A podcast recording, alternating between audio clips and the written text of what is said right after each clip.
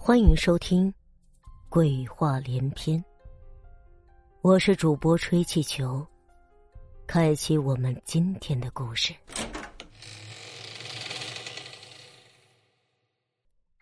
做个好妻子二。深夜，周百胜回到家里，进门看到儿子坐在地上哭泣，而那个悍妇正拿着缝衣针，咬着牙对儿子说。我叫你别哭了，没听见吗？再哭，我就把你嘴给缝上。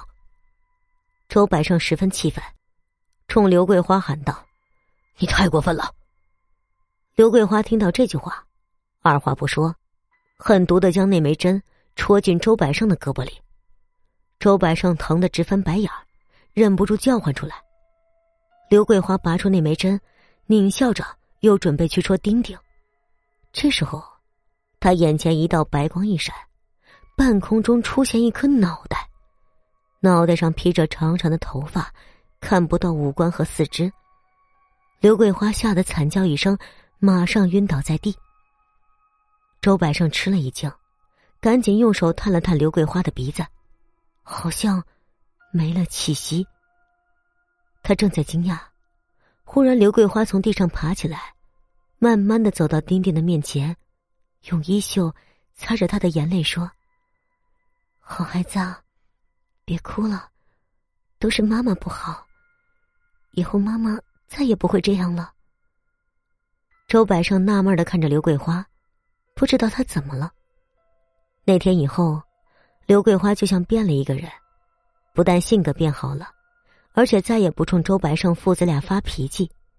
每天，她总是早起买菜做饭、洗衣拖地。把家里打扫的干干净净，有的时候还会去超市帮忙周百胜打理生意。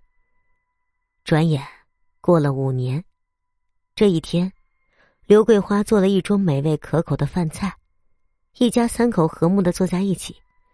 在饭桌前，刘桂花抚摸着丁丁的脑袋，感叹道：“丁丁啊，一转眼你就七岁了。”时间过得可真快，马上就要分开了，我真舍不得你呀。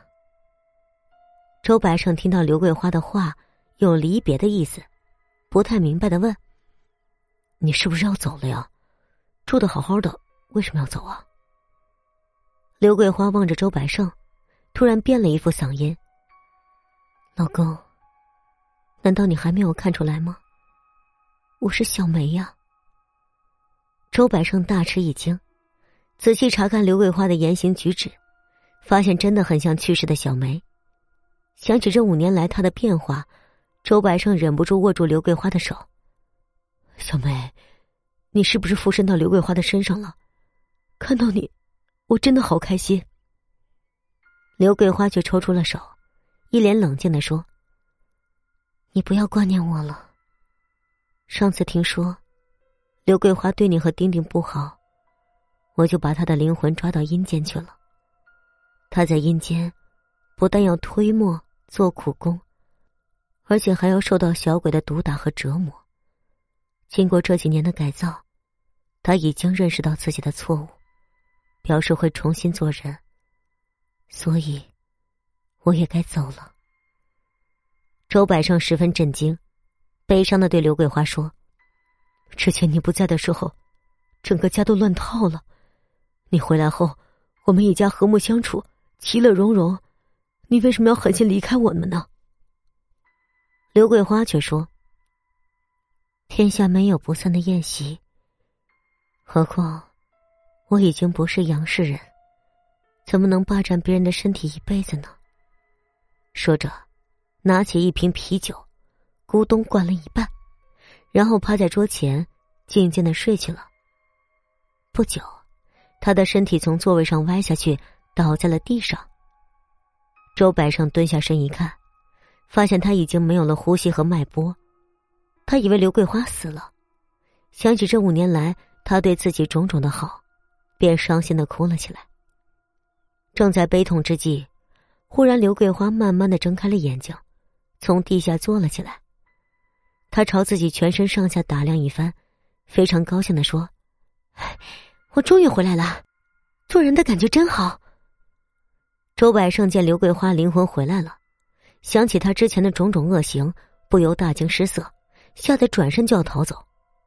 这个时候，刘桂花拉住他：“老公，你别怕，这五年来我在阴间受了许多苦之后，这才明白以前所作所为是不对的。